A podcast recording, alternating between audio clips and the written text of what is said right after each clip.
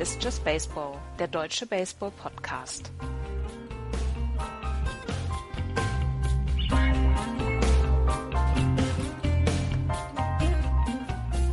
Gibt es einen Weg zurück für die Boston Red Sox? Sind die Cleveland Indians wirklich so gut, wie sie gestern aussahen? Was macht Clayton Kershaw? Und können wir ähm, einen ein Ace Steven Strasburg sehen. Herzlich willkommen zu unserem Aufwärmen für die besten Tag in der MLB Postseason für den ersten Freitag. Herzlich willkommen auch an Florian. Hallo Florian. Hallo. Florian, es ist der beste Tag der Postseason, oder? Oder ja. ist es Spiel 7 der, der World Series? Nee, das kannst du ja nicht immer haben. Aber äh, jetzt so die vier Spiele hintereinander, dann auch noch für die Europäer oder für uns Europäer zu so einer Top-Zeit, ja, besser geht's kaum. 20 Uhr Astros gegen Red Sox, 23 Uhr Indians gegen Yankees, 1.30 Uhr die Nationals gegen die Cubs. Und 4.30 Uhr die Dodger, Dodgers gegen die Diamondbacks. Das sind die vier Spiele, die wir heute sehen werden. Wir werden äh, Corey Kluber sehen, wir werden Steven Strasburg sehen, Kyle Hendricks, Clayton Kershaw werden wir in seinem ersten Auftritt sehen und wir werden um 20 Uhr Dallas Keuchel und Drew Pomeranz sehen. Aber bevor wir auf die Spiele von heute kommen und auf die Spiele vom Wochenende, müssen wir natürlich über das sprechen, was in den letzten Tagen und äh, so vorgefallen ist. Wir haben am Dienstag oder in der Nacht von Dienstag auf Mittwoch haben wir das erste Spiel der Wildcard-Serie gehabt und ähm, Florian, es war ein Spiel, was man so nicht unbedingt erwartet hatte. Ich hatte vorher gesagt, es gibt keinen Weg, dass die Minnesota Twins das Spiel gegen die New York Yankees gewinnen können. Nach dem ersten Inning oder nach dem ersten halben Inning habe ich, hab ich gedacht, ja super, das hast du ja wieder richtig gut hingekriegt mit dem Jinx. 3-0 stand es für die Minnesota Twins. Ja, wild, ne? Das heißt doch Wildcard. Also ja, es ist Wahnsinn. Ähm, sie haben äh, Severino richtig rumgeschubst, ähm, gleich drei Runs auf, auf, aufs Board gelegt und das ist auswärts, ne? Das ist schon mal, das ist schon mal ein Brett. Also da, da musste man schon mal genau hingucken, ja. War irre. Ja, es war äh, tatsächlich irre. Wir haben auch sehr, sehr aggressives ähm, Bullpen-Management gesehen dann von Joe Girardi, der nach einem Drittel Inning Luis Severino vom Mount runtergeholt hatte, der zu dem Zeitpunkt vier Hits, drei Runs abgegeben hatte, drei Earned Runs, zwei Home Runs abgegeben, der einen, ja, einen ERA in dieser Postseason von 81 jetzt inzwischen hat. Ähm, ein Drittel Inning, Luis Severino, er hatte eine fantastische Saison bislang. Es ist ein bisschen bitter, wie seine, wie seine Postseason-Karriere losgeht. Der Junge ist 23 Jahre alt. Und ich glaube, damit ist auch alles erklärt. Also der ist 23 Jahre alt und, und äh, unter diesem Druck und mit diesem Power, den die, die, äh, die, die Twins da an den Tag gelegt haben, kam er einfach nicht zurecht. Und als Coach musst du dann genau das Richtige tun. Du musst dein Bullpen ins Spiel bringen. Und ich meine, es haben ja, äh, die haben ja dann geliefert. Also auch ähm, nicht nur offensiv, sondern vor allem ja auch die, das, das Bullpen der Yankees war ja fantastisch in, den, in, äh, in den Innings danach. Ähm, ich meine, Robertson mit, mit, mit, äh, was hat er hier, wie viel Pitche, kann ich ja nicht gesehen, aber über drei Innings gepitcht. Das ist ja auch nicht seine alltägliche Rolle. Und ähm, ich habe viel, also haben viele über ihn danach auch gesprochen, ähm, wie gut er das für die Yankees gelöst hat und eben, dass der Coach gelernt hat, dass man eben seinen Starter nicht unbedingt bis ins dritte, vierte, fünfte Inning quälen soll. David Robertson, der lange Zeit bei den Yankees war, dann zu den Chicago White Sox gegangen war, dann zurückgekommen war zu den ähm, zu den New York Yankees, drei ein Drittel Innings. Er war vielleicht so ein bisschen der Matchwinner dann auch in diesem Spiel. Aber ähm, die Yankees und gerade Joe Girardi hatten Luis Severino für dieses Wildcard-Spiel ausgesucht. Es war die richtige Entscheidung, oder? Ich meine, wenn man sich die Stats anguckt, aus der gesamten Saison 14 Siege, 6 Niederlagen, das ist jetzt nicht so ganz ähm, äh, relevant, aber ein 2,98er ERA, 193 ein Drittel Innings abgegeben, ein Whip von 1,04, also Walks and Hits per Innings pitched. Ähm, das war schon richtig gut. Von daher, die Entscheidung, Luis Severino für Spiel 1 auf den Mount zu bringen, war richtig. Absolut und, und würde er wahrscheinlich auch die nächsten Male wieder so machen, selbst mit diesem Ausgang. Ähm, du, du musst deinen besten Pitcher bringen, das war er. Dass er noch so jung ist, ist natürlich ein Risiko. Das ist er eingegangen und er ist ja nun nicht richtig bestraft worden. Er ist nicht richtig bestraft worden, trotzdem, es, es sah aus wie eine Bestrafung, als Joe Girardi ihn vom Mount geholt hat. Aber ich glaube, auch das muss er, das muss er lernen. Also wenn du dir andersherum anschaust, wie viele Pitcher mittlerweile in der, gerade in der Postseason ähm, an Stellen eingesetzt werden, zu denen sie normalerweise nicht äh, geholt worden sind. Ne? David Robinson war mal ein Closer. Also sprich, der hat meistens die letzten drei ausbekommen in einem Spiel. Jetzt hat er äh, dreimal drei sind neun, sind zehn ausgeworfen. Und das ist schon für jemanden wie ihn sehr viel. Und das macht er ohne ja irgendwie zu murren oder danach aufzumucken, sondern es geht gerade in diesem Wildcard-Game darum, du musst das Spiel gewinnen, sonst ist die Saison vorbei. Und, und das machen sie dann alle und Severine wird das überstehen, weil ich glaube auch, dass die, die gesamte Organisation hinter ihm steht und der, den werden wir in den Playoffs jetzt gegen die Indians äh, pitchen sehen und vielleicht haut er dann ein Inning Complete Game raus. Mhm. Alles möglich. Aber wie toll sah das für ein halbes Inning aus für die Minnesota Twins, als Brian Dozier den Home Run geschafft hat und als Eddie Rosario hinterher noch den Home Run geschafft hat. Erstens, der eine Home Run, der wäre in kaum einem anderen Stadion rausgegangen. Ich glaube, es war der von Brian Dozier. Ähm, der andere von Eddie Rosario war eher No-Doubter, no allerdings ins, im Right Field. Wir wissen, dass Yankee Stadium wirklich eine kleine Kiste ist, aber es sah schon sehr gut aus nach einem halben Inning für die Minnesota Twins. Aber du weißt, 27 Outs musst du machen. Und das ist das Schöne, ne? wenn du jetzt überlegst, in den ersten 20, 25 Minuten im Fußball kriegst du drei Gegentore, wenn wir es mal äh, jetzt übertreiben, dann sieht das Spiel für dich danach doch schon ein bisschen anders aus und die Anstrengung wird ganz anders. Und im Baseball, ja, durften die Yankees dann im ersten Inning auch nochmal Anschlag und haben ja auch geliefert. Ja, sie haben den Ausgleich sofort geschafft in diesem ähm, ersten Inning. Sie haben das 3-3 hergestellt. In der ähm, im ersten Inning war es Didi Gregorius, der einen Home Run geschlagen hat. Brad Gardner und Aaron Judge waren vor ihm an den Schlag gekommen. Aaron Judge hatte das Single geschlagen. Auch Brad Gardner hatte, ich glaube, es war ein, ein Walk, ähm, äh, war erst äh, der, warte, ich muss jetzt mal gerade gucken. Brad Gardner mit dem Walk, Aaron Judge mit dem Single, genau, und dann waren auf First und Second Base, nee, Brad Gardner war auf der Third Base und dann gab's ähm, das Gary Sanchez aus und dann Didi Gregorius mit dem Home Run ins Right Field und es stand 3 zu 3. Und wir haben es vorher gesagt, Erwin Santana hat eine super Saison gehabt. Er, er spielt wirklich, oder er hat wirklich gut gespielt und es war, es war kein Zweifel daran, dass er dieses Spiel einstarten würde. Aber er ist ein extremer Flyball-Pitcher und er hat einfach miese Statistiken im Yankee Stadium und er hat seiner miesen Statistik jetzt nochmal zwei Innings voller mieser weiteren Statistiken hinzugeführt. Er hat zwei ähm, Innings gepitcht, drei Hits, vier Runs, vier Earned Runs, zwei Walks abgegeben insgesamt zwei Home Runs abgegeben und einen 18er ERA. Es war zu befürchten, es stand zu befürchten und ähm, letzten Endes hat man aber bei beiden Managern gesehen, wie wichtig dieses Spiel ist. Dass es halt ein One-and-Done-Spiel ist und beide sind sehr aggressiv gewesen, was ihr Bullpen angegangen ist. Genau, weil auch die, die, die Twins dann relativ früh gesagt haben, wir holen den Barriers auf den Mount, ähm, um, um, ja, um dem entgegenzuwirken, was Santana eben nicht hinbekommen hat. Der hat dann das Spiel aber auch verloren. Ne? Das war nicht Santana bei äh, trotz dieser nicht so guten Leistung. Ähm, äh, ja, du musstest halt tun und und du merkst es immer mehr. Dieses eine Spiel ist ja auch Baseball untypisch, muss man ja sagen. Und da musst du halt untypisch managen. Das das äh, geht das geht gar nicht anders. Mhm. 4 zu 4 stand es nämlich nach zweieinhalb Innings, als ähm, dann im dritten Inning die äh, Minnesota Twins nochmal ausgleichen konnten. Aber dann ging es ähm, das mit Byron Buxton genau. Er hatte einen Ground Out und dann konnte man aber von vom Third Base konnte man dann nach Hause laufen, wie es bei den Twins ja auch den Hashtag für Max Kepler gibt, Hause laufen. Max Kepler ist ein gutes Stichwort. Max Kepler hatte seinen ersten Einsatz, ein Double, das war gleich im ersten Inning, ja. dann ein Walk, insgesamt drei At-Bats. Ähm, da kann man nicht so richtig viel meckern, oder? Nein, fantastisch. Also es ist eben nicht sein Ballpark, für, dass er vielleicht defensiv hätte glänzen können. Dafür ist der Ballpark zu klein. Ja. Ja. Ähm, das heißt, die Bälle, die in seine Richtung gehen, sind dann halt sehr schnell draußen bei den Yankees. Ähm, und sonst, ich meine, also Jubelarien müsste es darüber geben. Das ist ein, ein Spieler, der in Deutschland Baseball spielen gelernt hat, äh, in, den, in, in einem Playoff-Spiel spielt. Also ähm, ja, herzlichen Glückwunsch, Max. Und äh, die Twins haben ja noch eine rosige Zukunft für vor sich. Also wir werden ihn da hoffentlich noch häufiger sehen. Haben Paul Molitor jetzt auch einen Mehrjahresvertrag angeboten für die nächsten Jahre? Paul Molitor, der diese Mannschaft nachdem sie Ende Juli zur Trade Deadline dann gesagt haben, gut, Schicht im Schacht hier, haben sie sich gesagt, okay, nix da, wir versuchen es trotzdem weiter mit 85 Siegen dann in die Playoffs, in dieses Wildcard Game katapultiert. Aber wir haben auch einen Vorgeschmack in diesem Spiel bekommen, wie gut dieses Bullpen der New York Yankees ist. Chad Green, zwei Innings. David Robertson, du hast es eben gerade schon erwähnt, drei ein Drittel Innings. Tommy Canely, zwei ein Drittel Innings. Und dann Aroldis Chapman mit dem Save mit drei Strikeouts. Das war ein Vorgeschmack auf das, was wir erleben können, sollten die Yankees in die Situation kommen, dass sie gegen die Cleveland Indians führen. Ähm, ja, und das werden wir nächstes Spiel sehen, wenn wir mal kurz, kurz vorausschauen, dann jetzt auf das Spiel 2. CC Sabathia ist halt einfach nicht so ein guter Pitcher wie ein, äh, nicht mehr so ein guter Pitcher. Deswegen werden wir dann auch in diesen Spielen den Bullpen der Yankees sehr früh wieder auf dem, auf dem Mount sehen. Ja. ja.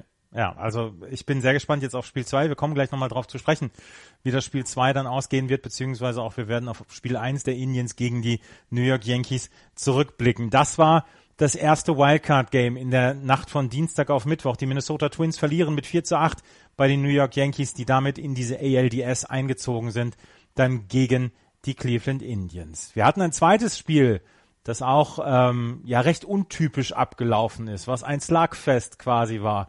Die Diamondbacks waren zu Hause und haben gegen die Rockies gespielt. Beide Mannschaften in der National League West beheimatet hatten keine Chance gegen die LA Dodgers, auch wenn denen am Ende so ein bisschen die Luft ausgegangen ist, haben aber mit 11 zu 8 gewonnen. Und es sah nach drei Innings so aus, als ob die Arizona Diamondbacks hier einen sehr ungefährdeten Sieg einfahren würde. Am Ende war es eine sehr knappe Geschichte, aber die Arizona Diamondbacks haben davon gelebt, dass sie am Anfang hier weggezogen sind. Ja, ja, und auch hier haben wir wieder gesehen, ne, wie früh und wie schnell du in so einem Spiel ähm, in deinem Bull Bullpen gehen musst. Das, das Starting Pitching der Colorado Rockies ist ja nicht so gut. Also John, John Gray heißt er, glaube ich, ne? Der ja. ähm, hat auch nur äh, drei aus, also vier aus überstanden mit sieben Hits gegen sich und vier Earned Runs, zwei Strikeouts, kein Walk und ein Home Run. Ähm, auch ganz schnell von der Bildfläche verschwunden, weil eben die, die, die, die Diamondbacks, ja, ähm, äh, auch sehr wild angefangen haben im ersten Inning. Also äh, wie, die, wie im anderen Spiel auch, gleich drei Runs im, im unteren Inning. Das kann sich schon sehen lassen. Ja, es, es kann sich tatsächlich sehen lassen. Wenn wir es nochmal ein bisschen nacherzählen, dieses zweite Wildcard-Game. Die Arizona Diamondbacks haben im ersten Inning gleich durch Paul Goldschmidt einen Home Run erzielt. David Peralta und Ketel Mate, die vorher auf Base gekommen waren, konnten dadurch scoren. Und dann ähm, David Peralta mit dem Single, Ketel Mate mit dem Single und Paul Goldschmidt mit dem Home Run. Paul Goldschmidt hat mal wieder bewiesen, zu was er in der Lage ist, offensiv, wenn er Leute vor sich auf Base hat. Er ist eine absolute Waffe und äh, hier im Middle of the Lineup sowas von gefährlich, dann auch gegen die Dodgers. Ja, ja, und ähm, ganz ehrlich, das ist ja auch ein Team, ne? es spielt halt in einer, in einer Division, die, die ganz, ganz weit weg von jeglicher tollen Zeitzone ist. Das heißt, die spielen sehr viel nachts und, und das kann man in Deutschland nicht so sehen. Und auch in Amerika finden die Diamondbacks jetzt nicht so statt wie andere Teams. Aber Paul Goldschmidt, über den muss man reden. Also jedes Jahr diese Zahlen, die er, die er an den Tag legt und defensiv wie offensiv einer der besten der Liga und das hat er hier gezeigt mit seinem Home Run. Ja, Wahnsinn. Also äh, so, so einen möchte man sehr gerne in seinen Reihen haben. Wird man ihm gerecht? Also Nein. die, die, die Aufmerksamkeit ist ja auf anderen, auf anderen Spieler. Ich habe immer das Gefühl, dass man Paul Goldschmidt und seinen Leistungen nicht gerecht wird, weil er in einer Franchise wie den Diamondbacks ja so ein bisschen versteckt ist dann auch. Ja, absolut. Und ich glaube, es gibt in der, in der Liga, wenn du die Spieler fragst, wenn du gegnerische Pitcher fragst, wenn du äh, gegnerische Coaches fragst, dann äh, äh, die fragen, was sind die besten Spieler in der Liga, dann ist der, ist der Name Goldschmidt ganz, ganz weit vorne, ähm, weil die wissen, dass er eben so ein guter ist. Es findet halt leider unter Ausschluss der Öffentlichkeit statt, weil auch dort ähm, konkurrieren eben die Teams äh, um die, um die nationalen Merk, äh, nationalen Einschaltquoten und national und da hast du als äh, Aaron Judge von den Yankees, der ein Rookie ist, natürlich viel mehr Aufmerksamkeit Aufmerksamkeit als eben ein solider, guter Paul Gold Goldschmidt, äh, so wie sie ihn die meisten dann sehen. Und man übersieht leider, wie gut er ist, ja. Ja, das ähm, ist wirklich erstaunlich. Und ich habe wieder gedacht, wow, Paul Goldschmidt ist ein, ist ein ganz toller Spieler. Er hatte zwar nur in Anführungsstrichen zwei Hits, aber insgesamt ähm, hat er dann dafür gesorgt, dass auch an der First Base ja kein, kein Problem war und ähm, dass es offensiv einfach eher der Motor war. Zusammen mit Ketal Mate, der ein unglaubliches Spiel gehabt hat, der ähm, mit seinen äh, mit seinen Mitspielern insgesamt vier Triples gespielt hat oder äh, vier Triples gebracht hat. Insgesamt gab es noch nie in einem Postseason-Spiel so viele Triples wie in diesem Spiel und wir reden gleich noch über Archie Bradley und sein, sein Triple. Ähm, die Arizona Diamondbacks führten mit 6 zu 0 nach, nach drei Innings. John Gray hat es ein, ein Drittel Innings geschafft. Er hat vier Outs hinbekommen, sieben Hits, vier Runs abgegeben, vier Earned Runs. Dann kam Scott Oberg, der konnte das Ganze noch so ein bisschen, ja, ausgleichen. Dann aber Tyler Anderson, der eigentlich auch Starting Pitcher ist, hat auch in einem Inning zwei Runs abgegeben. Es war am Ende der Part der Colorado Rockies, der sie eigentlich in die Playoffs gebracht hat, das Pitching, was das Schwächste hier in diesem Fall war.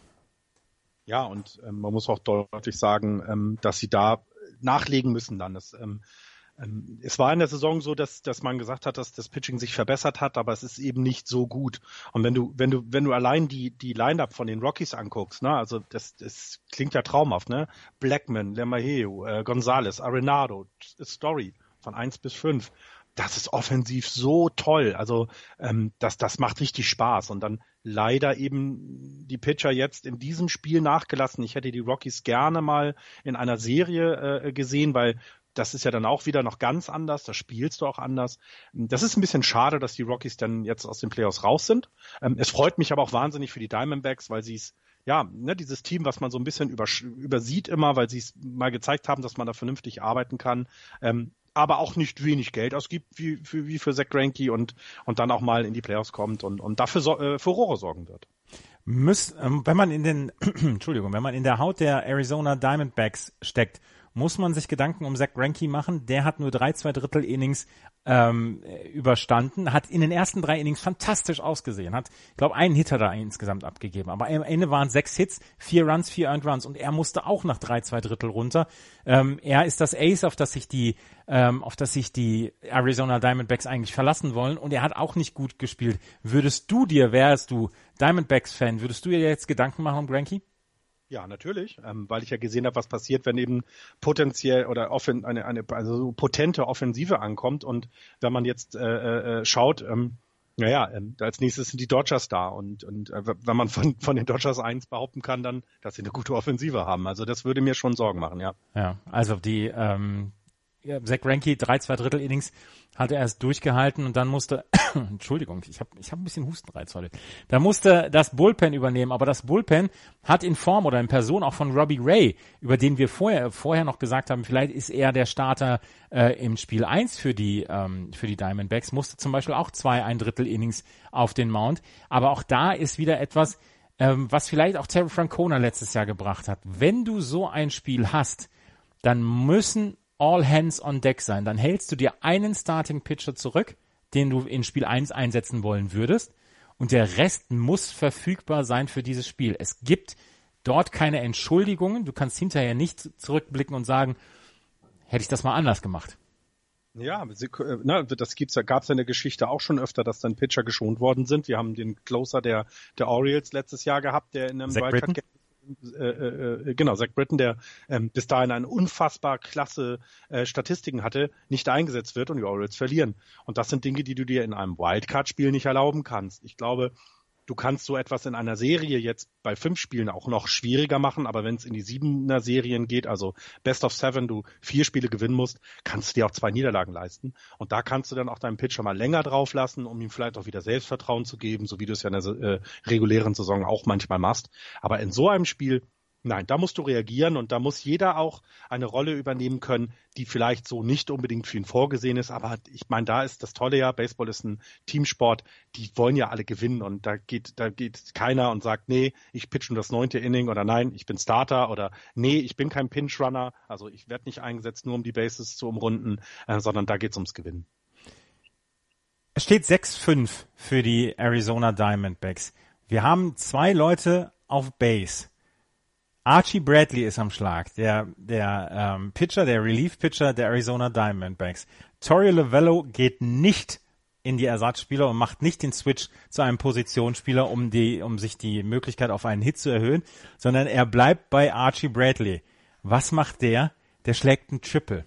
Ein Pitcher, der einen Triple geschlagen hat. Der erste Pitcher in der MLB Postseason Historie, der erste Relief Pitcher, der ein Triple schlägt. Was, erstens, was ist in Tori Lovello gefahren? Und zweitens, was ist in Archie Bradley gefahren?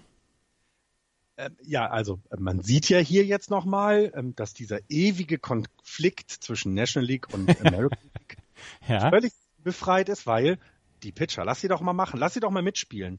Ähm, fantastisch. Also ähm, ich finde den, den äh, Weg mutig, als Trainer zu sagen, ich nehme jetzt eben nicht, ich nehme ihn nicht runter, um äh, einen Offensivspieler äh, äh, das machen zu lassen. Und ich kenne jetzt die Statistiken von ihm nicht, wie er in der Saison sonst gepitcht hat, äh, äh, äh, geschlagen hat. Wenn er überhaupt mal im Schlag war. Und ja, vielleicht weiß er einfach, dass er es drauf hat und hat ihn gegeben. Ganz tolle Geschichte, ja. Ich mag sowas sehr. Ja, ich mag sowas auch sehr, aber ich, ich habe trotzdem meinen Augen nicht getraut. Ich habe das Spiel nicht live gesehen, ich habe es nachverfolgt und da dachte ich, was macht denn, was macht denn Lovello da? Hat er ihn vergessen oder was ist da los? Und nein, er hat ihn nicht vergessen. Und jetzt gucke ich nochmal gerade die Betting-Statistiken von ihm nach. Er hat vier At-Bats in diesem Jahr gehabt. Vier, Florian. Da lässt du ihn nicht drauf. Naja, aber vielleicht äh, ist er im Betting Practice der Beste. Das, ja. Da, da sind wir nicht da. Ich, Playoffs, Wildcard, ungewöhnliche Maßnahmen musst du treffen und äh, eventuell ist eben kein Linkshänder, kein Rechtshänder mehr da gewesen, den er hätte brauchen können äh, und so weiter. Vielleicht wollte er ihn noch auf dem Mount lassen, weil als nächster Better wieder jemand kommt, der gut oder schlecht und so weiter. Das sind so viele Sachen, die auf ineinander, äh, die äh, voneinander abhängen. Aber er hat alles richtig gemacht. Er hat alles richtig gemacht. Ja, natürlich, natürlich kann er sich jetzt auf die Brust klopfen und sagen, hier, ähm, was, was zweifle ich an mir? Aber äh, sowas zu bringen, das ist nicht schlecht. Also ganz ehrlich, das ist nicht schlecht. Wenn das schief geht, dann ist Torre Lovello der größte Idiot in Arizona. Aber wenn du Langeweile in deinem Leben hast, dann musst du einem Team oder musst du ein Team anfeuern, was Fernando Rodney als Closer hat. der Junge ist so lustig. Ich meine, ich, ich mag den wirklich gerne. Aber der ist ein, ein absolutes Sicherheitsrisiko. Ich meine, die, die Diamondbacks führten mit 11-7 im neunten Inning, als er die, die Tür dann zugemacht hat. Aber als Closer, ganz ehrlich, ich, ich würde, ich würde, ich würde die ganze Zeit unterm Schreibtisch beziehungsweise unterm Wohnzimmertisch in, in, in Embryonalstellung wimmernd liegen, bis das Ganze vorbei ist. Der, der hat die Fähigkeit, jedes Spiel spannend zu machen. Und warum setzt der seine Kappe nicht richtig auf? Das, das ist die allergrößte Frage, weil ich selber habe mal Baseball gespielt und wenn bei uns jemand die Kappe so aufgehaft hätte, hätte er alle Bälle putzen müssen. Er hätte den Platz äh, mit der Nagelschere mähen müssen und der wäre erstmal ganz, ganz lange nicht auf dem Platz gewesen danach zum Spielen.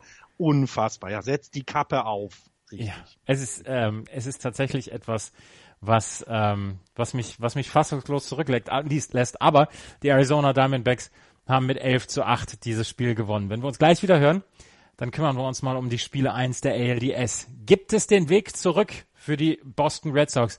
Und sind die Indians wirklich so gut, wie sie das gestern gezeigt haben? Das klären wir gleich hier im Just Baseball Spezial auf meinsportradio.de.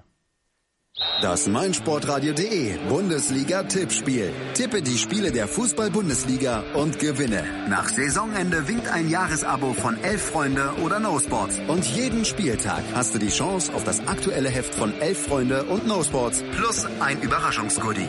Das Bundesliga-Tippspiel auf meinsportradio.de. Mach jetzt mit. Alle Infos und Teilnahmebedingungen findest du auf meinsportradio.de slash Tippspiel. Der beste Tag in der Postseason, in der MLB Postseason ist, liegt vor uns. 20 Uhr die Boston Red Sox gegen die Houston Astros. Und das ist ein guter, äh, eine gute Überleitung auf dieses erste Spiel. Die Houston Astros haben gestern mit 8 zu 2 gegen die Boston Red Sox gewonnen und haben dieses erste Spiel geholt. Und es war eine teilweise Vorführung der Boston Red Sox und vor allen Dingen es war die Vermenschlichung des Chris Sale, der schon keinen guten September hatte, aber dem gestern ganz klar die Grenzen aufgezeigt worden sind von den ähm, Houston Astros. Fünf Innings gepitcht, neun Hits, sieben Runs abgegeben, sieben Earned Runs, ein Walk, sechs Strikeouts, drei Home Runs abgegeben. Chris Sale hat vorher in seinem in seiner Karriere, glaube ich, ein einziges Mal ein Spiel gehabt, wo er drei Home Runs in einem Spiel abgegeben hat. Das kommt so nicht vor. Ähm, wir haben also Axel hat gestern noch, hat gestern noch einen absoluten Rant gebracht auf den Manager der Boston Red Sox, auf John Farrell. Ähm, erstmal deine Einschätzung zu dem Spiel überhaupt gestern. Also ich war sehr überrascht, wie gut die Houston Astros sind. Also ähm, das meine ich jetzt nicht, dass ich nicht verfolgt hätte, wie gut sie in der gesamten Saison waren. Ähm, aber die schienen ähm, sehr bereit zu sein. Also ähm, allein der, der Brackman Homer gleich, ne? also das, also erstes Inning und, und gleich ein Home Run, Altuve danach hinterher. Also da hast du gesehen, heute geht's hier los, wir wollen, wir wollen's euch zeigen. Ähm, das Wahnsinn, also wirklich Wahnsinn. Und was mich absolut überrascht hat, ist, wie gut Justin Verlander war ich bin überhaupt kein Fan von ihm. Ich habe ihn mal damals, ich bin ja Giants-Fan, in den World Series erlebt und da wurde er verprügelt. Da hat ein gewisser Pablo Sandoval drei Homeruns gegen ihn geschlagen, um es nochmal deutlich zu machen, dass das vorher auch schon anders Dass das überhaupt, dass das überhaupt in dieser Sendung besprochen wird. Erstens die Giants, zweitens Pablo Sandoval. Ich sie immer unter. Und ähm, das fand ich sehr überraschend, wie gut er war. Ähm, auch Verlander ist eben so ein, so ein, so ein Pitcher, der, der sehr viel über Strikeouts kommt, wie genau wie auch Chris Sale. Und darauf haben sich die, die Houston Astros anscheinend gut eingestellt. Denn ähm, wir haben sehr oft gesehen, dass, dass Chris Sale ja in die Ecken kommen wollte, in, an die Ränder der Zone kommen wollte, der Schiedsrichter ihm das nicht immer so ganz zugelassen hat. Ja, und wenn er dann in die Zone geworfen hat, dann gab es dann gab's Kontakt und ähm, das hat ihn sehr verunsichert. Und auf der anderen Seite hat es eben ähm, haben es die Red Sox überhaupt nicht hinbekommen, äh, Justin Verlander mal so ein bisschen unter Druck zu setzen. Ich hatte es im zweiten Inning so ein bisschen das Gefühl, dass es jetzt losgehen könnte, aber das ließ sich, also das ließ dann komplett ab leider. Also das, das war für die, für die Red Sox eine doch schwache Leistung auch was die Offensive vor allem angeht. Ähm, das gesamte Small Ball kam überhaupt nicht zustande. Da standen Leute auf Base und es wurde nicht mehr versucht, eine Base zu, zu stehlen.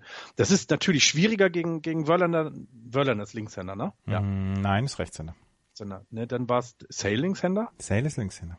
Dann war es bei Sale. Dann ist es gegen Verlander sogar ja auch möglich mal. Und die Geschwindigkeit ist ja da, aber wenn du nicht auf Base kommst. Aber hast du das Base Running gesehen? Von den Boston Red Sox, als ihnen im zweiten Inning die, die Red Sox hier ähm, das 2 zu 1 gemacht haben, da wird, wird Dustin Pedroia auf der, auf dem Weg zur Third Base aber sowas von abgefangen, da habe ich mir, da habe ich mir die Hände, habe ich die Hände über dem Kopf zusammengeschlagen und war heilfroh, dass ähm, Sandy Leon, äh, nee, nicht Sandy Leon, dass dass Mitch Morland den Fuß schneller auf der Homeplate hatte, als Dustin Pedroia ausgetaggt worden war. Was für ein furchtbares Base Running und das passiert den Red Sox in dieser Saison immer wieder. Sie sind aggressiv beim beim Base Running, aber sowas darf nicht passieren. Und was hat Moritz Buttgereit, früher Bundesligaspieler von, von Solingen und deutscher Meister gesagt? Es ist, du siehst niemals gut aus, wenn du als drittes aus zwischen der Second und Third Base ausgetaggt wirst. Da hast du niemals recht. Ja. Das ist ganz schlimmes Base Running gewesen gestern. Ja, nein, das ist nicht schlimmes Base Running, das ist eine Überschätzung seiner eigenen Lauffähigkeiten. Und da, demzufolge schlechtes Base Running. Weil, ähm, also was man natürlich sagen muss, was den Red Sox sehr geschadet hat, das muss man äh, erwähnen, ist, dass Eduardo Nunez äh, verletzt ausgewechselt oder rausgenommen werden musste. Ähm, ich glaube, da fehlt eben genau diese Geschwindigkeit, die sie dann brauchen. Der wäre ja vielleicht sogar auf Base gekommen. In dem Fall, das war, äh, ne, es wäre sogar ein einfaches Aus gewesen, aber trotzdem ist er ja jemand, der, wenn er auf Base ist, eben Geschwindigkeit auch bringen kann. Ähm, und ja, was, was Pedroia da geritten hat, das weiß ich nicht. Auch da 6, 60 Liegestütze, wenn du dann zurück ins Dugout kommst, dann danach darfst du dann weitermachen. Also, ich, ich meine, Dustin Pedroia wirst, du wirst du nicht, wirst du nicht zu, zu Liegestützen da überreden können. trotzdem war das, war das ganz schlecht. Und ich hatte das Gefühl, er stand im vierten Inning, stand es 2 zu 2, weil die Boston Red Sox ausgeglichen haben. Und ich habe bis zu dem Zeitpunkt gedacht, wow, wir werden hier vorgeführt. Es stand 2-2. Und es fühlte sich zu keinem Zeitpunkt an wie ein 2-2. Und jetzt müssen wir über die Rolle von John Farrell sprechen, weil ich glaube, ohne lässt uns Axel hier auch nicht raus aus dieser Sendung. John Farrell hat meiner Meinung und auch Axels Meinung lang viel zu lange ähm, Chris Sale im, ähm, auf dem Mount gelassen. Er hätte ihn dringend, dringend, dringend nach dem vierten Inning runternehmen müssen, wenn er ihn nicht schon vorher hätte runternehmen müssen. John Farrell hat hinterher gesagt, er wollte sich die, die guten Pitcher, beziehungsweise seine, seine, seine High-Leverage-Pitcher, wollte er sich für heute aufbewahren. Es war gestern fucking Spiel 1. Entschuldigung, dass ich hier so ausfallen we werde. Es ist die Möglichkeit bei 2 zu 2 im vierten Inning. Es ist alles entschieden. Da lässt du nicht deinen, deinen, dein Ace auf dem Mount, wenn er so kämpfen muss, wie Chris Sale das gestern getan hat. Wenn er ihn nicht nach dem vierten Inning runternimmt, muss er ihn dringend nach dem fünften Inning runternehmen. Aber auch da hat er ihn nicht runtergenommen. Und dann im sechsten Inning gibt es dann das Single ähm, Evan Gettis mit dem, mit dem, äh, mit dem Run und Josh Reddick mit dem Run. Josh Reddick, der übrigens gestern eine, eine fantastische Leistung gebracht hat, by the ja. way. Ähm, das ist einfach falsch gemanagt von, von John Farrell und er hat noch weitere Fehler gemacht. Er hat dann nicht, er hat dann nicht Carson Smith zum Beispiel reingebracht oder Edison Reed, den du in solchen Situationen bringen kannst. Und wenn uns Terry Francona eins gelehrt hat, dann, dass du solche Pitcher in solchen Situationen reinbringst. Er bringt Joe Kelly rein, jemand, der gegen Linkshänder komplett aufgeschmissen ist und der dann auch zwei Hits zulässt und dann erst die, die zwei Runs dann zulässt im vierten Inning oder im, im sechsten Inning, wo es dann auf einmal sieben zu zwei steht. Das sind alles diese Sachen, die die nicht passieren dürfen im sechsten Inning, Entschuldigung. Das sind alles die Sachen, die nicht passieren dürfen. Und das Bullpen-Management, das In-Game-Management gestern von John Farrell war eine Katastrophe. Ich bin immer auf der Seite, John Farrell zu verteidigen. Ich glaube nicht, dass ein Manager so viel Einfluss hat auf ein Spiel, gerade über 162 Spiele nicht. Und er hat drei, äh, drei Divisionstitel und er hat eine Meisterschaft mit den Red Sox gewonnen. Das Spiel gestern war komplett vercoacht ähm, kann ich kann ich nicht in irgendeiner Weise widersprechen. Ähm, ich denke, bis zum fünften ist es entschuldigt, tatsächlich, aber ähm, ja, es, als es denn losging, ähm, ähm, das Double von, von Evan Gettis, da hätte er sofort reagieren müssen. Du darfst eben in so einem Spiel, in einer so kurzen Serie, ähm, da zählt auch jedes Spiel, da musst du reagieren und ähm, äh, eine Sache, die ich dann, also wenn er heute wirklich gesagt hat, naja, ich wollte meine guten Reliever für das zweite Spiel aufbewahren. Was für ein Quatsch! Schwächst du vor allem auch den Pitcher des zweiten Spiels. Die kriegen das doch mit. Also, äh, sorry, also du kannst dann ja sagen, Mensch, das hat gepasst, nicht gepasst, weil ich weiß, dass der Pitcher gegen den Spieler nicht so gut ist alles gut, nehmen wir ihm ab, kann man hinterher überprüfen, locker. Aber so eine Aussage, ja, wirkt, wirkt nicht so, ja, souverän in dem Fall. Ähm, er wird uns vielleicht aber auch Lügen strafen und die äh, äh, Red Sox gewinnen mit dem Bullpen das nächste Spiel und äh, klauen äh, ein Spiel in Houston. Also es kann natürlich alles auch wieder gut werden. Ähm, zuzutrauen ist es ihnen ja. Ähm, aber das war schon sehr merkwürdig. Ja, ich habe ja, ähm, wie die Hörer wissen, gibt's ja einen äh, WhatsApp-Channel. Äh, das ist ja manchmal so eine Boston Red Sox, äh, ähm, äh, anonyme Boston Red Sox-Fangruppe. Äh, 65 Nachrichten hatte ich heute Morgen. Äh, ich bin auch irgendwann um halb zwölf ins Bett noch da und konnte es nachlesen, was da noch alles los war. Also ja. Aber auch verständlich, also so wie ich es dann auch nachgesehen habe, ja, ich kann voll, ich kann diesen Ärger verstehen, weil das kannst du besser machen und ich bin noch ganz feste Überzeugung, dass es John Farrell auch besser kann. Das glaube ich eben nicht. Das ist es nämlich. Er kann es nicht besser. Und ich glaube nicht, dass er es besser kann. Ich, ich, wie gesagt, er hat drei Divisionstitel geholt. Er hat eine Meisterschaft geholt. Sein Bullpen-Management ist nicht gut. Und da braucht er Leute, die ihm, die ihm das nochmal sagen. Im vierten Inning hat sich keiner warm gemacht. Im fünften Inning hat sich keiner warm gemacht. Man möchte, man möchte zum Bullpen gehen und sagen, John, wach auf. und ich, ich, ich glaube, ich glaube, dass er ein, ein fantastischer Mensch ist, was, was den Umgang angeht mit seinem Team. Ich glaube, die haben alle, die, die sind alle zu 100 Prozent stehen sie hinter ihm. Aber das gestern war so vercoacht. Und das nimmt mir als Boston Red Sox Fan, der ich bin, komplett die Hoffnung für diese Serie. Das Ding ist komplett durch. Ich, du hattest ja die Frage. Das wird ein Sweep. Gestellt, du hast ja, du hattest ja die Frage gestellt vor der, vor der Pause, ähm, gibt es noch eine Chance für die Red Sox und also, ich hatte vorher schon gesagt, dass die, dass die Houston Astros diese Serie gewinnen werden. Ich glaube nicht, dass es ein Sweep wird. Die, die Red Sox werden zu Hause ein Spiel gewinnen, aber es wirkt eben so, dass das Komplettpaket bei den Astros für diese Serie besser ist gegen die Red Sox und dann ist, ist der Run in den Playoffs dann vielleicht eben jetzt schon in der, in der Divisional Series vorbei für, für deine Red Sox, ja. Ich glaube das auch. Wie gut ich ist, ganz so spannend. Wie gut ist José Altuve? Ja, fast so gut wie andere Spieler vor ihm. Also Babe Ruth hat das auch schon hinbekommen. Nein, wahnsinnig fantastisch. Also ähm, die ganze Saison ähm, hörst du über José Altuve, was für ein toller Hitter er ist, wie, wie stark sein Kontakt ist, wie gut das ist. Aber so ein bisschen eben, naja, aber die Power fehlt ihm halt. Ne? Er ist halt kein 50-Run, äh, Home-Run äh. Naja, und jetzt ein, ein Spiel, drei Home Runs. Ach komm, äh, wenn der nicht MVP wird für die American League, dann weiß ich es nicht mehr. Dann habe ich wirklich überhaupt keine Ahnung von vom Baseball. Ähm, die, die, also äh, dieser eine Inside Swing von ihm bei dem Home Run, der, der hat ja noch nicht mal die Arme richtig, die, die Chance richtig zu schwingen, also so richtig Schwung zu holen, sondern es ist sehr Inside und der knallt das Ding und trifft es und er weiß, wo der Ball hinkommt. Ähm, viele, die nicht Baseball gespielt haben, wissen nicht, wie schnell dieser Ball auf dich zukommt. Wenn da mit 100, 100 äh, Meilen auf dich zukommen, lass es 80 Meilen sein du musst innerhalb von Bruchteilen von Sekunden entscheiden, schwinge ich oder schwinge ich nicht. Und dann musst du ja auch noch gucken, wo ist der? Ist der Inside, Outside, oben, unten? Das ist irre und das kriegt er so toll hin. Es ist ein, es ist ein Traum, ihm beim, beim, bei seiner Arbeit zuzugucken. Und neben dem, dass er so fantastisch in der Offensive ist, ich finde ihn eben auch einen verdammt guten Defensivmann. Also das ist einfach ein komplett tolles Paket, ein, ein fantastischer Spieler. Äh, es ist schön, dass ich in einer Zeit leben darf, in der ich José Altuve spielen sehen darf. José Altuve ist der geilste Typ der Welt. So, halten wir es mal fest. Hier. Ja, also irre. Und äh, was, was, was man dabei immer nicht, also es ist natürlich so, er hat eine sehr kleine Strikezone, weil der irgendwie 1,3 Meter drei groß ist gefühlt. Also ist halt nicht sehr groß. Das heißt, die Pitcher haben es natürlich etwas schwieriger gegen ihn, ähm, die, die Strikezone zu treffen, weil die ja auch von der Körpergröße abhängt. Ähm, aber also davon, da, davon mal abgesehen, musst du trotzdem ja noch den Ball treffen. Ne? Darum geht's ja auch noch. Und ja, fantastischer Typ. Er bekam seinen Curtain Call gestern.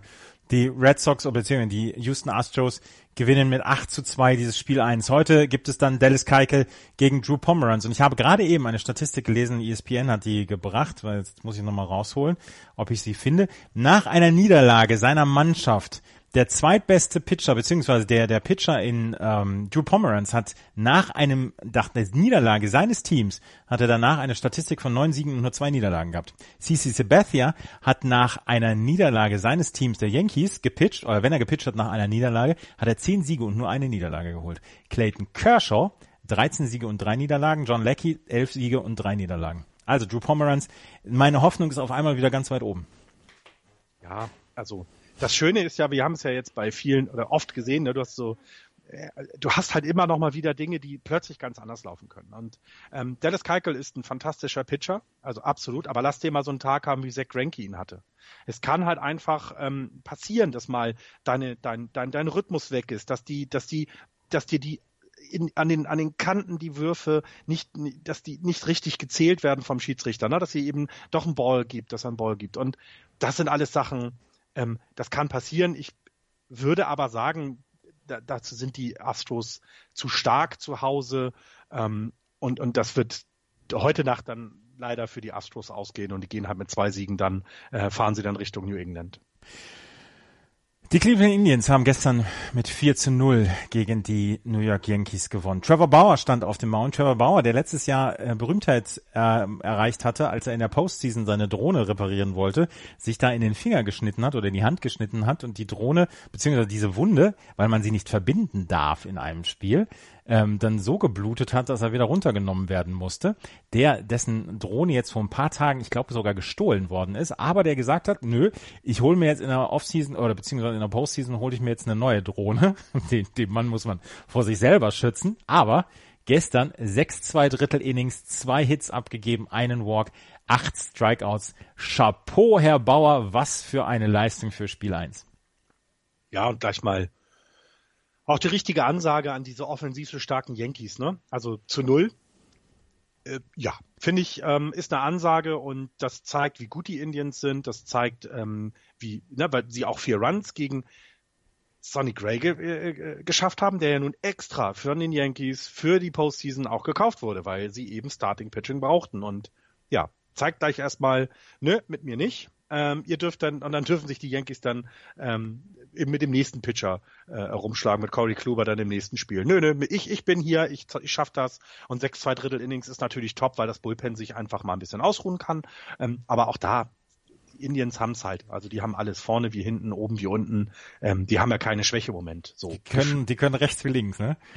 Die kannst du nachts wecken und die schlagen wie Jump die Dinger irgendwo rein. Ja, ja, ja. ja. Ähm, Trevor Bauer äh, war ja schon eine kleine Überraschung, dass er überhaupt als ähm, ja. Nummer 1 Starter dabei war, aber ähm, Terry Francona hat wohl gesagt, Corey Kluber möchte er für ein Spiel 5 haben. Und das möchte er, da, da möchte er dann äh, Corey Kluber haben, deswegen pitcht Corey Kluber heute und in Spiel 2 und wir müssen einfach sagen, ähm, Trust Tito.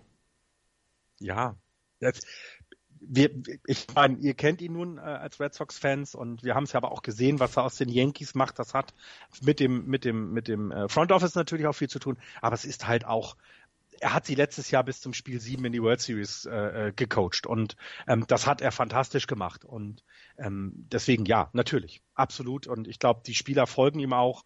Ähm, er ist eben auch jemand, der, der menschlich eben äh, auch ein, ein, ein Top-Typ zu sein scheint, ähm, aber vor allem auch das, das, das, das Coaching, also das, das Management seiner, seiner, ja, seiner Defensiv- wie Offensivkräfte, das hat er einfach drauf. Ja, das, ähm, also Terry Francona 2004, 2007 mit den Red Sox äh, World Series Sieger. Letztes Jahr, ja, zwei, drei Outs am, am World Series Titel vorbei, als man gegen die Cubs verloren hat. Ich sag's nochmal wieder. Das Spiel letztes Jahr, das Spiel 7 der World Series war nicht so schlecht. Ähm, aber jetzt ist er mit den Yan äh, jetzt ist er mit den Indians wieder ähm, in diesem Spiel 1 und er hat's mit 4-0 gewonnen und das war es war ja schon also es war schon so, dass man, dass man relativ schnell die Hoffnung für die Yankees verloren hat. Trevor Bauer hat alle seine Punkte getroffen, die er treffen wollte. Sein, sein Slider war furchterregend. Andrew Miller danach mit drei Strikeouts, zwar auch zwei Walks, aber insgesamt drei Strikeouts ohne Hit äh, rausgekommen. Cody Allen in, an, in, mit vier Outs hat er drei Strikeouts gemacht. Auch das Bullpen ist ja, das sucht ja auch seinesgleichen. Und da hatten die Yankees gestern, sahen sie zwischendurch wie kleine Jungs aus. Nur Starling Castro hat zwei Hits gehabt und Aaron Hicks hat einen Hit gehabt. Das, mhm. das war's. Drei Hits hatten, haben die Yankees abge, ab oder hinbekommen. Was macht dir Hoffnung, dass es heute gegen diesen extremen Groundball-Pitcher Corey Kluber besser wird für die Yankees? Nichts. Also heute keine Hoffnung für die Yankees. Ähm, das müssen sie zu Hause gestalten. Also da müssen sie äh, die Bälle aus dem Stadion schlagen, sonst haben sie gegen diese Defensive keine Chance. Siehst du Sabathia auch nicht? Na, nein, also er ist natürlich erfahren, das darf man nicht vergessen. Er hat schon viel gesehen. Er kommt ja sogar aus Cleveland, ne? War das nicht sogar so? Ist er ja. von Cleveland zu den zu den zu den Yankees? Genau. Ähm, das hat halt jetzt, also hat nichts damit nichts mehr damit zu tun.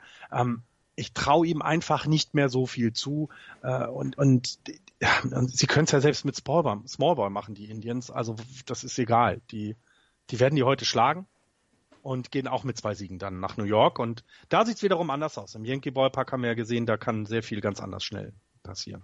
Shoutout für Jason Kipnis noch, der gestern einen unglaublichen ähm, Catch hatte im Outfield. Auch Jackie Bradley Jr. hatte gestern im vierten Inning einen Catch, der beinahe ein Catch gewesen wäre, der nur ganz knapp den Boden berührt hat. Es hätte vielleicht anders ausgesehen, wenn das ein Catch gewesen wäre. Aber Jason Kipnis, von dem man auch gedacht hat, Mensch, was macht er im Centerfield? Ja, sowas macht er im Centerfield. Unglaublicher Catch da gestern. Und ähm, wenn wir über den offensivstärksten Spieler von gestern sprechen müssen, dann sagen wir Jay Bruce, der gestern Home Run und Double geschlagen hat und damit auch dafür gesorgt hat, dass diese Cleveland Indians mit 1 zu 0 diese, in dieser Serie als äh, in Führung gehen. Heute 23 Uhr geht es weiter mit Kluber gegen CC Sabathia, auch wieder in Cleveland. Und das sind die beiden Matchups, die wir in der AL sehen. Wir hören uns gleich nochmal wieder. Dann werden wir uns um die NL kümmern. Endlich mal ein bisschen über National League, oder Florian? Endlich. Endlich. Da hören wir uns gleich wieder. Bis gleich. Sei dein eigener Programmchef. Mit unserer neuen meinsportradio.de App wählst du jetzt zwischen allen Livestreams und Podcasts. Einfach, immer, überall. Hol dir unsere neue App für iOS und Android und bewerte sie jetzt bei Google Play und im App Store von iTunes. In 27 Minuten geht der beste Tag der Postseason weiter oder startet er mit dem Duell der Red Sox gegen die Astros in Minute Maid Park in Houston. Gestern haben die Houston Astros mit 8 zu 2 gewonnen. Danach werden die Cleveland Indians und die New York Yankees ein zweites Mal aufeinandertreffen und danach geht es mit der National League Division Series los. Die National League Division Series startet um 1.30 Uhr mit dem Spiel der Nationals gegen die Chicago Cubs, danach die Dodgers gegen die Diamondbacks. Und Florian, lass uns gleich mal über die Nationals gegen die Cubs sprechen. Die Nationals haben jetzt äh, Max Scherzer nach hinten geschoben, weil sie gesagt haben, der hat sich im letzten Spiel, hat er sich so ein bisschen den Oberschenkel gezerrt. Er sagt selber, ich hüpfe rum wie ein kleines Kind, äh, mit mir ist alles in Ordnung, aber ähm, da wollte Dusty Baker keine, ja, überhaupt keine Zweifel aufkommen lassen. Das werden jetzt, das wird jetzt ähm, so gemacht. Er wird auf Spiel drei geschoben erst. Also tatsächlich die ähm, die äh, Washington Nationals werden in Spiel 2 jemand anderen einsetzen, wahrscheinlich Joe Gonzalez und in Spiel 3 dann, ähm, dann Max Scherzer. Ähm, kann Steven Strasburg Ace, kann er Spiel 1? Das ist für mich eine der interessanteren Fragen dieses, dieses Tages heute. Ja, äh, absolut. Also vor allem auch gegen die äh, zum Ende der Saison immer besser werdenden Cups, aber den ich einfach offensiv nicht so viel zutraue und ja doch, natürlich kann er das. Er kann Spiel 1, ähm, die werden das äh, deutlich gewinnen, also so mit zwei, drei Runs im Vorsprung. Ähm, das, das, das tüten die ganz, ganz sauber ein. Der Move war genau richtig. Ähm, wenn ein Pitcher in der Play in den Playoffs ein bisschen, bisschen wackelt, ähm, dann nimmst du ihn nicht von vornherein rein. Du, du hast noch viel vor mit dem und dann lässt ihn nochmal ausruhen. Ähm, da kann er selber sagen, was er will. Ne? Wie, was passiert, wenn Pitcher sagen, was sie wollen? Dann äh, ja, schöne Grüße an Herrn Syndergaard. Dann ja, ist er halt für die Saison raus und so. Nein, das schafft er. Also ähm, das, ähm, das ist, äh, das ist überhaupt keine Frage. Das, das wird er hinbringen. Es ist so die Zeit gewesen, als ich mich wieder für Baseball interessiert habe. Da war, da wurde damals Steven Strasburg von den Washington Nationals gedraftet. Er galt als absolutes Phänomen, als, als einer der besten Pitcher, der in den letzten Jahrzehnten gedraftet worden ist. Dann musste er sich einer Tommy John Surgery ähm, unterziehen Und dann, ich weiß gar nicht, wie ich sagen soll, er ist nicht untergetaucht, aber er war immer ein wenig unauffällig. Er stand ja dann auch im Schatten von Max Scherzer die letzten Jahre bei den Washington Nationals, aber er hat dieses Jahr eine wirklich richtig gute Saison hingelegt. Ein 2,52er ERA in 28 Starts und er hat in den 10 Starts nach dem All-Star Break hat er einen 0,86er ERA mit 76 Strikeouts in 62 zwei Drittel, Drittel Innings ähm, ähm, geholt. Eine ganz starke zweite Hälfte. Deswegen sage ich, dass die Baker würde ihm wahrscheinlich auch sein Geld anvertrauen. Dem kannst du trauen, dem musst du dann trauen in Spiel 1. Das Einzige, was so ein bisschen ist, ähm, äh, Jason Hayward hat, einen, hat einen sehr guten Average gegen, gegen äh, Steven Strasberg. Da sollte man heute vielleicht ein bisschen drauf gucken. Er hat schon äh, 35 At-Bats diese Saison gegen ihn gehabt und 14, 29er. Ähm, das wäre so ein bisschen da, wo ich ein bisschen drauf achten würde. Ansonsten, ja, der, der, der macht das ganz locker. Die, die, so ein bisschen haben die Nationals ja so seit zwei Jahren Unfinished Business. Ne? Sie sind, ja. äh, sind immer an dem jeweiligen Team, das dann auch äh, in die, in die in World Series gezogen ist, gescheitert und ja, das, äh, da, da ist noch, da ist noch, da sind noch viele Rechnungen offen. Ich, ich traue ihnen auch zu, dass sie gegen die Cubs gewinnen in einer Fünfer-Serie. Ähm, und das erste Spiel ist natürlich immer wichtig, ähm, auch für die Stimmung insgesamt im Team und mit Strasbourg auf dem Mount da. Meine ich, dass sie es heute Nacht noch holen werden. Bist du, bist du der Meinung, dass sie es gegen die Cubs holen? Ich habe so ein bisschen das Gefühl, hier bei zwei Drittel dieses Podcasts sind die Chicago Cubs komplett unterm Radar. Die haben ihre, die haben jetzt ihre Meisterschaft. Die, die, nächsten 108 Jahre werden wir wieder die Lucky Loser dann. Ah nee, können sie nie wieder sein. Lovable Losers. Lovable Lucky. Losers sein, weil, weil sie haben ja jetzt ihre Meisterschaftsring. Nein, ich, ähm, ich weiß nicht. Die, die Cups überzeugen mich dies Jahr nicht. In, ähm, so ein bisschen, ähm, so ein bisschen ist es schade, ne? Also meine Freundin mag halt die Cups, sie ist halt so ein, so ein Erfolgsfan, ne? Ja. Äh, nein, aber sie mag halt die Cups und ich finde auch, also so ein äh, Anthony Rizzo angucken. Ich finde, das ist so ein, der, der, ich würde so gerne mit dem mal ein Bier trinken, weißt du das? Ich würde so gerne mit Anthony Rizzo irgendwo in, in Wrigley, in dem Stadtteil, in diesen vielen Bars, die um das Stadion sind, einfach mal da sitzen und an der Bar schön ein Whisky und ein Bier trinken und über Baseball reden. Da hätte der ich könnte dein Jung, der könnte dein Sohn sein. Ja, aber das macht doch nichts. Es kann doch trotzdem deswegen ganz nett werden. Also, ähm, also schon deswegen, aber ich, ich möchte eigentlich, ich möchte eigentlich vor allem Bryce Harper mal äh, äh, äh ja in die World Series gehen sehen und, und ja, es ist das, ich weiß nicht, ich gönne es den Nationals einfach mehr dieses Jahr auch, weil die Cubs hatten letztes Jahr nun wirklich diese, diese traumhafte Story, die du, die du niemanden verkaufen können, hättest können vorher und äh, die dann trotzdem passiert ist und, und einfach fantastisch war. Deswegen, dieser sind die Nationals dran, werden dann da leider gegen die Indians in der World Series verlieren, aber ja, ich route für die Nationals. Kyle Hendricks wird für die Chicago Cubs auf dem Mount stehen heute Nacht um 1.30 Uhr. Der letzte Postseason-Auftritt von Kyle Hendricks war genau wann? Äh, 1804? Nein, Spiel 7 2016. Ach, gegen guck. die Cleveland Indians. Da hat er den, den Ball bekommen. Ich glaube, drei Innings oder was hat er gewitcht. Ah. Und da, damals war ja auch so eine Situation, wo Joe Madden und Terry Francona dann quasi ein episches Manager-Duell abgeliefert haben und ähm, dann auch überhaupt keine Kompromisse gemacht haben, was die Einsatz ihrer Pitcher anging damals. Also ja, ich, wer es noch nicht gehört hat von mir, das Spiel 7 der World Series 2016, das war ganz okay. Kyle ja, Hendricks, Kyle Hendricks seit Ende Juli, seitdem er von ähm, einer, einer Handverletzung zurückgekommen ist, hat er einen 2,19er ERA abgeliefert und hat damit einen National League Bestwert in dieser, dieser Form seit Ende Juli gehabt. Steven Strasburg hatte über einen Zeitraum von zehn ähm, Spielen diesen 0,86er ERA, kam aber nicht ganz ran an diesen 2,19er ERA von Kyle Hendricks. Also auch Joe Madden kann sich sagen, okay, dem vertraue ich jetzt blind. Joe Le John Lester ist schon für Spiel 2 ähm, eingeloggt und für Spiel 3 haben die ähm, ähm, Chicago Cubs schon José Quintana dabei. Und ähm, das ist schon, ja, das ist schon richtig gut, was die Cubs ja. abliefern ich, es ist nicht die Serie, auf die ich unbedingt so gucken werde. Äh, tatsächlich, ich äh, ähm, gucke so ein bisschen Richtung Indiens. Äh, ähm, die Serie finde ich toll, aber vor allem die, die Diamondbacks gegen die Dodgers werde ich ähm, mit werde ich verfolgen.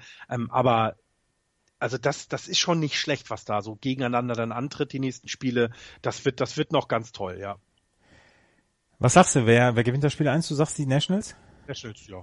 Auch, auch gut und deutlich, glaube ich. Also ähm, so es wird kein, kein vielleicht kein 11-8, wie wir es bei, bei dem Wildcard-Game hatten, aber es wird so, keine Ahnung, 3-1, 4-1 und so ein, so ein Cruisen. Es wird auch nicht spannend oder sowas. Ganz, ganz. Glaubst ganz du wirklich? Ja, das erste Spiel in dem Fall, ja, glaube ich schon. Die, das Problem ist, meiner Meinung nach, für, beide geht's halt in diesem ersten Spiel noch nicht um alles. Und äh, das ist so jetzt, ne, sie müssen in die Playoffs kommen, sie müssen erst mal reingrooven. Ähm, ne, die Yankees hatten schon ihr Spiel, das ist auch so der Unterschied. Die Astros haben halt so ein bisschen äh, zeigen wollen, dass das Cover, was es gab, äh, äh auch, ne, ne, hier, hier sehen Sie die, die World Series Sieger 2017, dass mhm. das alles stimmt. Und da sitzen so zwei Gegner, die sich einfach, ne, die in den letzten Jahren in den Playoffs auch schon gekappelt haben.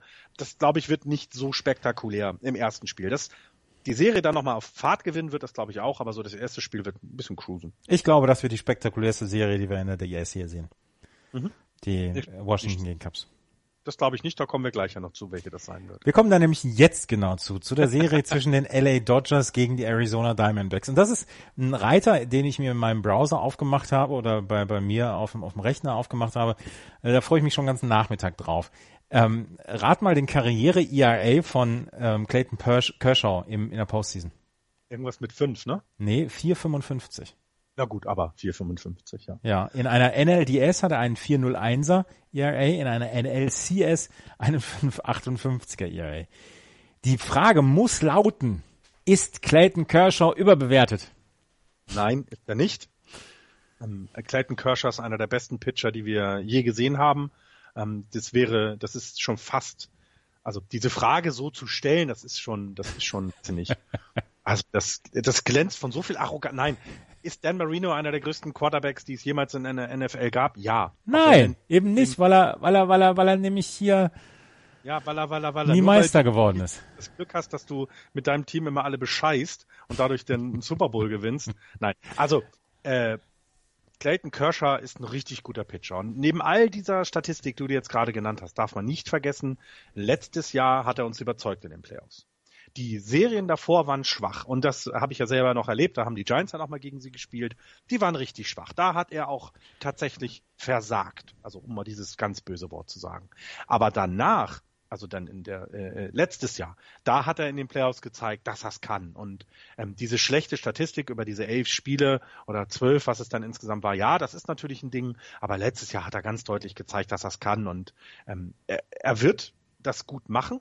Das Problem ist, dass er gegen die Arizona Diamondbacks spielt. Und das ist, glaube ich, das größte Problem. Nicht, dass da Clayton Kershaw auf dem, auf dem Mount steht, sondern dass da das Team kommt, was mit den Dodgers einfach Ping-Pong spielen wird in der gesamten Serie.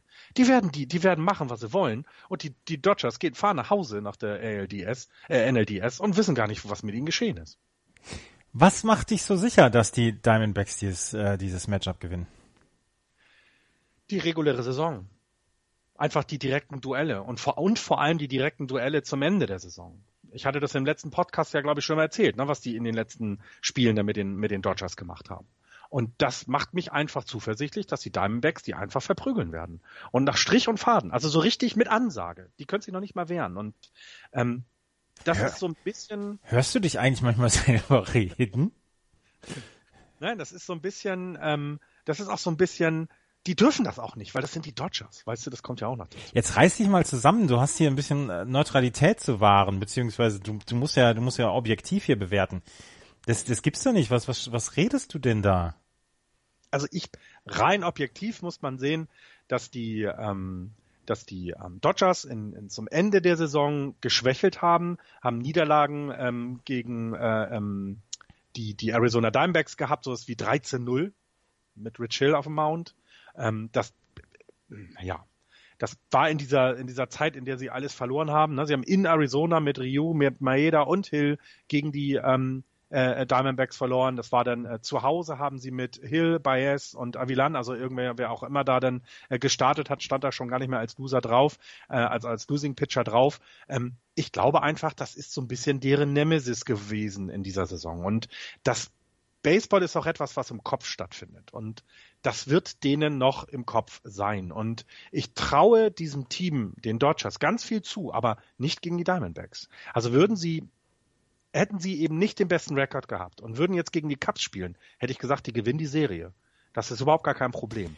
Aber weil es gegen die Diamondbacks geht, glaube ich, dass das einfach im Kopf äh, so viel hinterlässt, dass das Auswirkungen hat. Was dann aber natürlich passieren wird, ist, sie werden natürlich die Serie jetzt gewinnen, weil ich es ja gesagt habe. Und schaffen sie es, die Diamondbacks zu schlagen, dann kommen sie in die World Series und dann wird es richtig geil.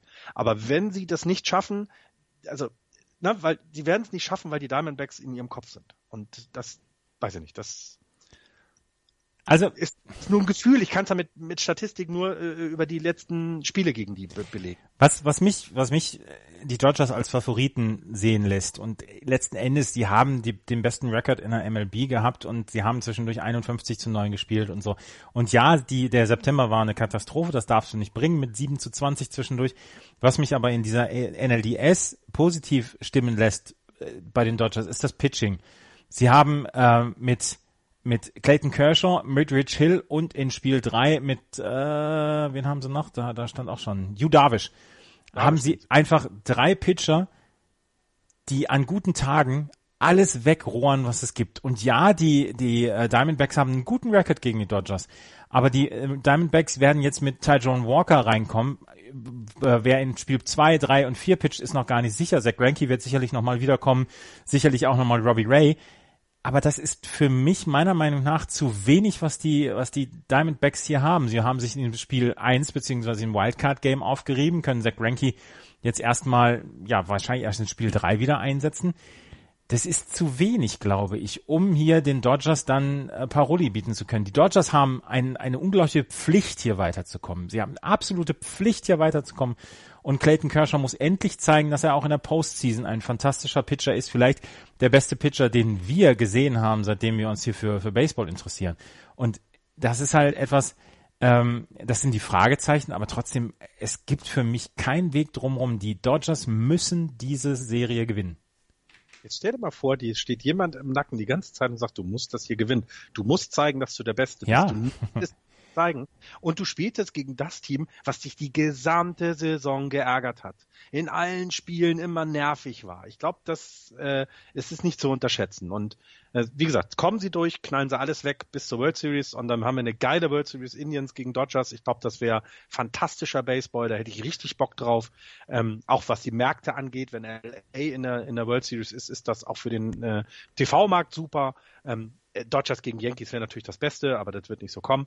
Und deswegen, ich bin super gespannt. Das ist die Serie, wo ich am meisten drauf gucken werde. Meistens wahrscheinlich live, weil es einfach immer mitten in der Nacht ist. 4.30 Uhr geht's heute Nacht los. Ja. ja. Stehst du auf? Ja. Äh, ich habe jetzt gerade äh, quasi, ich muss morgen nicht zum Fußball äh, und helfen. Das heißt, das Spiel ist ausgefallen wegen Regen. Ne? Fußball fällt wegen Regen aus. Äh, Unbespielbarkeit des Platzes. Deswegen hätte ich die Chance, mir heute Nacht einen Wecker zu stellen. Ich schau mal. Also ich werde auf jeden Fall äh, immer mal wieder wach nachts und dann werde ich den Fernseher anmachen. Da läuft ja Baseball die ganze Zeit und dann gucke ich mal, was läuft. Da es für mich morgen früh um 6.20 Uhr in den Urlaub geht, muss ich mir den Wecker eh auf 3.30 Uhr stellen. Das heißt, ich kriege noch den Rest mit äh, von hier Cups gegen Nationals dann auf dem Weg zum Flughafen und äh, dann kann ich sogar noch ein bisschen was am Flughafen gucken mit, mit Dodgers gegen, gegen Diamondbacks. Ja. Also ich glaube, alle Serien haben ihren Reiz, definitiv. Also ich glaube, da ist jetzt nichts dabei, wo du sagst, ach komm, langweiliger Müll, gucke ich mir nicht an. Ähm, deswegen ist dieser Tag auch einfach so wunderbar. Und natürlich beginnt er schon um 19 Uhr, weil ihr habt uns ja jetzt hier live gehört. Ja, ja, ja, genau. Er geht jetzt gleich in wenigen Minuten los mit Astros gegen Red Sox. Worauf freust du dich am meisten an diesem Abend, beziehungsweise Tag, Nacht? Also ich freue mich, dass ich um 20 Uhr zu deutscher Zeit, äh, 20 Uhr deutscher Zeit Baseball gucken kann. Das finde ich fantastisch, auch wenn es nur die Red Sox sind. ähm, aber die Astros sind ja nicht so schlecht. Äh, und ich freue mich auf die Serie Diamondbacks gegen Dodgers, weil das, glaube ich, spektakulär werden wird, die so scheitern zu sehen. Gott sei Dank ist Axel heute beim Kegeln. Ja, der guckt ja aber auch Baseball. Meinst du, er guckt mehr Baseball? Das kann ich mir nicht vorstellen. Er guckt immer nur aufs Ergebnis und, und ähm, hat dann wieder Wut. Ach so, du meinst wegen den Red Sox? Ja. Ja, ja. Äh, ich habe den Channel auch auf stumm geschaltet. Den WhatsApp-Channel? Ja, natürlich, weil sonst, das geht doch heute Nacht los. ja. Pharrell raus. Ja, genau. ne? Ja, ich, ähm, ich hoffe, also beziehungsweise die Hoffnung stirbt zuletzt und ich hoffe, dass die Red Sox heute zurückkommen können. Ich ähm, gehe davon aus, dass die, ähm, dass die Indians das Spiel 2 gewinnen. Ich glaube, dass die Nationals äh, Spiel 1 gewinnen werden und ich glaube, dass die Dodgers Spiel 1 gewinnen werden. Deine Tipps? Also, die Houston Astros werden ihr Spiel gewinnen, gehen 2-0 in Führung, genauso wie die Indians. Äh, die Nationals gewinnen 1-0 und die Diamondbacks gewinnen 1-0. Also. Für, also, so. ja, gewinnen das erste Spiel. Ja, das ist doch mal, das ist nochmal Ansage von Florian. Wir hoffen, es hat euch so ein bisschen Spaß gemacht, diese Stunde mit uns hier zu verbringen. Wir wünschen euch ganz, ganz viel Spaß jetzt mit den nächsten ja, hoffentlich zehn Stunden. Sagt mal Bescheid, wenn ihr alles, wenn ihr alle vier Spiele hintereinander geschafft habt. Das möchten wir gerne, möchten wir gerne sehen auf unserer, auf unserem Twitter-Account JB-Podcast oder Just Baseball auf Facebook. Ansonsten, ihr hört uns in ein paar Tagen wieder. Für mich geht's jetzt in Urlaub. Ich bin am 18. Oktober wieder da. Ähm, Florian und Axel machen das jetzt ähm, tatsächlich on the fly in den nächsten Tagen, wenn, wenn mal ähm, ja, berichtenswerte Sachen sind. Wir gehen also von unserem Sonntagsrhythmus weg. Ähm, achtet einfach auf die Anzeigen in euren Tageszeitungen beziehungsweise in den Audionachrichten. Das war's für heute. Vielen Dank fürs Zuhören. Wir hören uns das nächste Mal wieder bei Just Baseball und äh, ja, wir hoffen, es hat Spaß gemacht. Uns hat es Spaß gemacht und jetzt Play Ball. Schaut es euch an. Wir wünschen euch viel Spaß, uns viel Spaß und dann ähm, bis zum nächsten Mal. Auf Wiederhören. Tschüss.